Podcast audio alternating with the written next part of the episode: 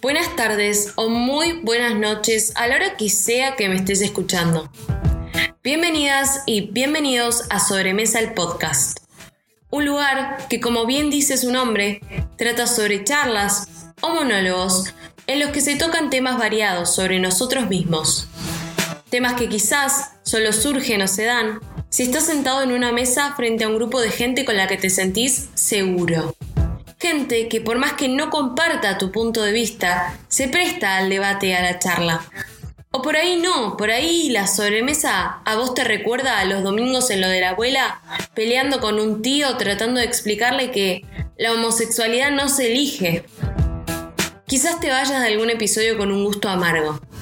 Trataré que no. Pero lo más importante es que cuando se levanta el mantel y se sacuden las migas, la charla terminó. Los amigos se van a tomar birras al balcón. El tío ya se volvió borracho a su casa. Y las cosas fueron dichas y debatidas. Eso es sobremesa.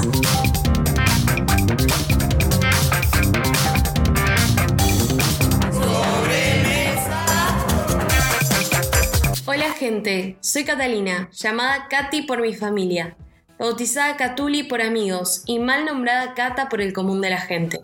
Sin más que decir, levantemos los platos y que comience la sobremesa.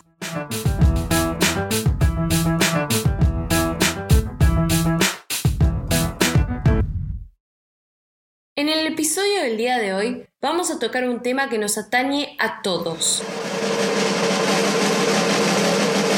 La validación. Ya sea por una madre o un padre conflictuado que nos metió mambos en la cabeza, un familiar en pedo en alguna reunión que nos dio su opinión, o un amigo o amiga que lo hace porque te quiere. Vivimos recibiendo constantemente feedback de los demás.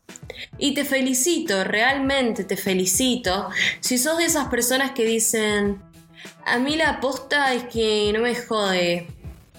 Y te felicito aún más si de verdad te crees lo que estás diciendo.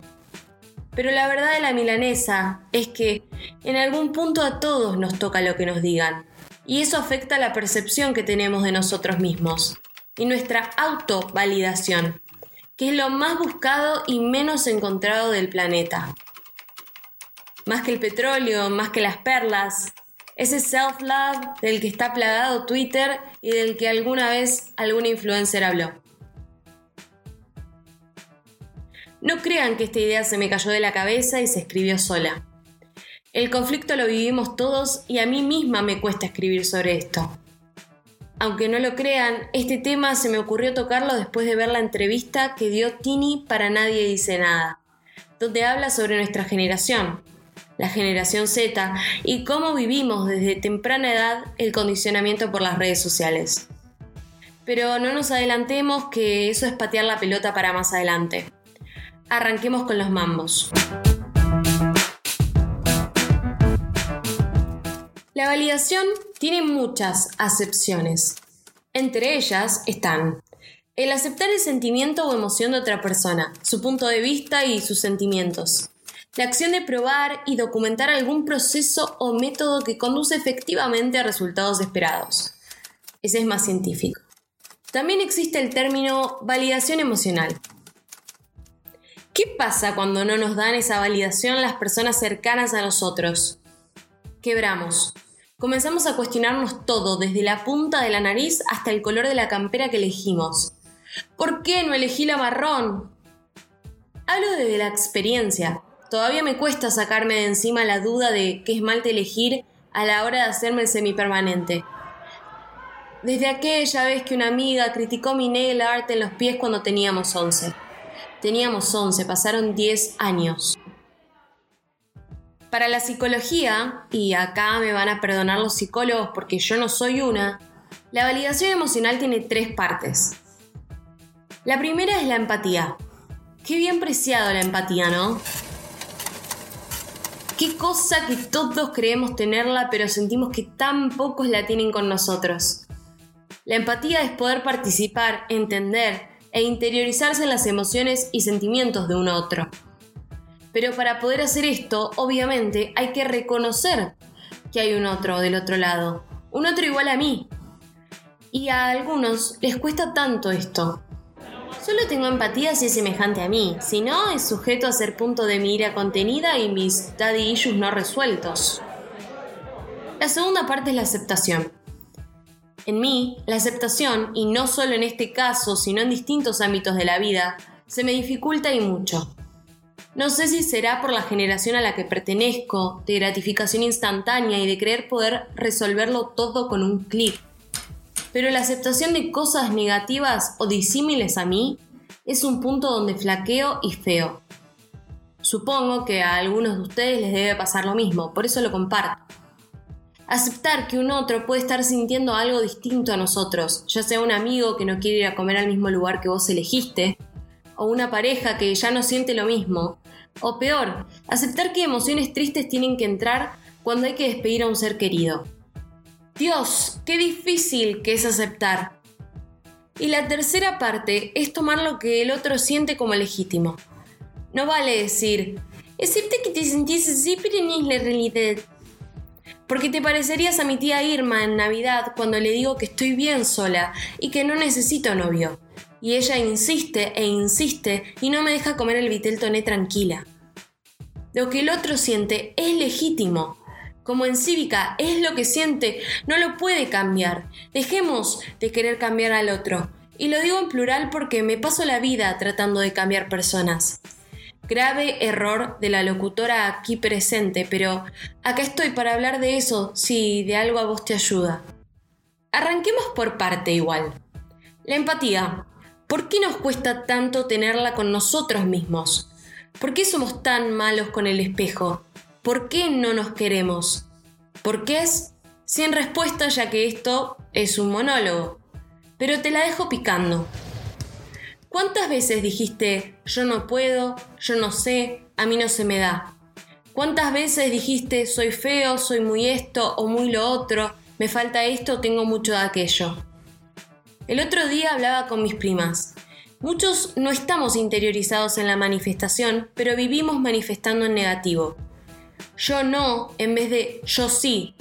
Yo soy feo en vez de yo soy bueno. Tantas cosas que en una vida nos dijimos a nosotros mismos que no solo nos la creímos y estamos convencidos de ello, sino que convencimos al resto. A la hora de sacarnos fotos, por ejemplo, y a mí también me pasa y no dejará de ocurrir, pero por lo menos lo pongo sobre la mesa, nos sacamos 100 fotos. De las 100 fotos, solo una, o quizás hoy en día hasta tres, salieron buenas. O sea que, que en las 97 fotos restantes no nos queremos. Solo en breves instantes valemos la pena lo suficiente como para mostrarnos ante los demás? ¿Como para compartirlo en Instagram ante todos nuestros seguidores? Ahora bien, a la hora de subir contenido a mejores amigos, ¿no somos más reales? Subimos escrachos, fotos sin filtro, nuestros peores momentos, nuestros momentos oscuros, cuando lloramos, porque se supone que la gente que está ahí es gente que ya nos vio hasta en nuestros peores momentos e igual se quedó, nos aceptó. Si sos de los que en mejores amigos tienen chongos o chongas y lo usa para subir fotos todavía más perfeccionistas que las que tenés en el feed, te aconsejo que te crees un espacio donde puedas ser vos. Un fake Instagram, por ejemplo. O quizá mi consejo sea muy superficial y tenga que decir, no, empecemos a subir fotos que nos representen un poco más. ¿Qué es eso de buscar la perfección todo el tiempo? Aceptémonos. Empaticemos con nosotros mismos. Si sos de las personas que critica a otra escondiéndose detrás de un celular, revisa cómo está todo por casa. Nadie que está haciendo cosas se fija en las cosas del resto. Se supone que no le queda tiempo. Y los que nos preocupamos por haters así, que pueden criticar el rollito de más, el granito o hasta las ojeras, habría que replantearnos. ¿De verdad queremos seguidores así? Vivimos en una generación numérica, diría yo, donde los números determinan nuestro estado de ánimo, nuestra semana, nuestra cantidad de amigos, hasta nuestra validez.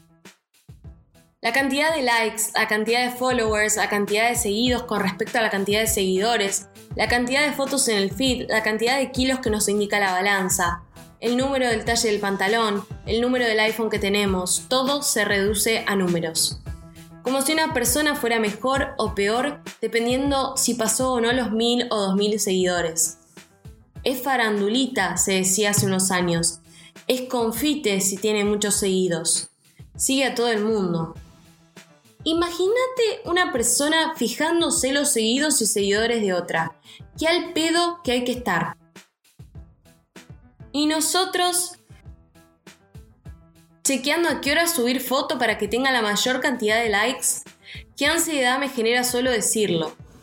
Yo, cuando subía foto, ponía el celular en modo avión, porque llegó un momento en que contaba la cantidad de likes en relación a los minutos en que llevaba subida la foto. ¡Un loco! ¡Un loco! Hoy tengo la cantidad de likes desactivados. Un viaje de ida, que recomiendo al 100%, porque hoy Kendall Jenner y yo tenemos los mismos likes. Juana y otros likearon esta foto. San se acabó. Intentemos reducir los triggers que pueden disparar hacia la ansiedad. Intentemos no compararnos con otros, nunca lleva nada bueno. Intentemos reflexionar que no somos peor o menos carismáticos que una persona que tiene 3.000 seguidores. Solo que se le dio así, eso es todo. Vos tenés los seguidores que tenés que tener. Y no digamos que no caímos todos en el seguir por seguir porque hasta Daddy Yankee cayó en esa. Sígueme y te sigo, mami. Y que después alguien te pregunte, ¿de dónde conoces a tal? Y te quedas muda. Muda. Pasa y pasa seguido que tampoco te dé vergüenza, es tu Instagram, es tu vida. Haz lo que te pinte hacer sin que la opinión de un otro te condicione. Pero tampoco te autocondiciones vos, poniéndote en lugares de comparación baratos que no llevan a ningún lado.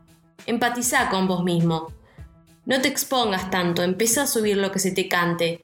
Y si te dejan de seguir, te dejan de seguir. Si el número baja, que baje. Da lo mismo, ya subirá con las personas correctas que aprecien el contenido que vos compartís. Que no te importe el talle del pantalón, es un número random que no califica tu valor, no te pone una nota en un certamen de belleza. El pantalón te tiene que entrar a vos, no vos entrar en el pantalón. El talle es solamente un número random en una curva de talles para poder industrializar los pantalones, te lo digo yo, que estudié eso. Nadie más que vos tiene por qué saber qué talle sos. No debes rendirle cuentas a nadie. Deja de compararte con tu amiga o sentirte mejor porque hay otra que tiene un talle más grande o más chico que el tuyo. Porque no te hace bien a vos ni le hace bien a tu amiga. No es justo con ninguna de las dos. Deja de querer pesar lo mismo que el resto. Las fisonomías son todas distintas. No soy doctora, acá tampoco, no se enoje el colectivo de doctores, pero sé que hasta los huesos distintos tenemos pesan distinto. ¿Por qué dejamos que un número nos amargue el día? Nos tiña de negro el año que vivimos porque subimos 3 kilitos de más, pero aprobamos 7 materias en la facu. Aceptémonos, seamos más justos con nosotros. Dejemos los números de lado y miremos a las personas. Miremosnos a nosotros mismos como personas. Tomemos como legítimo que alguien tuvo un buen día de cara con grano y todo y decidió subirlo. Dale like, apoyalo, se está aceptando, ayudémoslo. Hagamos lo mismo y corrámonos de la victimización, corrámonos de los nos. Huyamos si podemos. Dejemos de lado lo negativo e intentemos enfocarnos en lo positivo afirmemos y manifestemos cosas lindas. Antes de levantarme de la mesa te propongo algo. De ahora en más, cada vez que pienses en algo negativo, positivízalo. Ya sé, lo digo como si fuera muy fácil. Yo también lo voy a intentar. Pero sí podés. Sí sos linda. Sí sos agradable. Sí te va a ir bien. Te lo digo yo y pone un signo de pregunta a aquellas afirmaciones negativas que te haces todos los días y no me digas que no te haces afirmaciones negativas porque nos las hacemos todos. Por ejemplo, no podría hacer un podcast. En realidad, fue. ¿No podría hacer un podcast?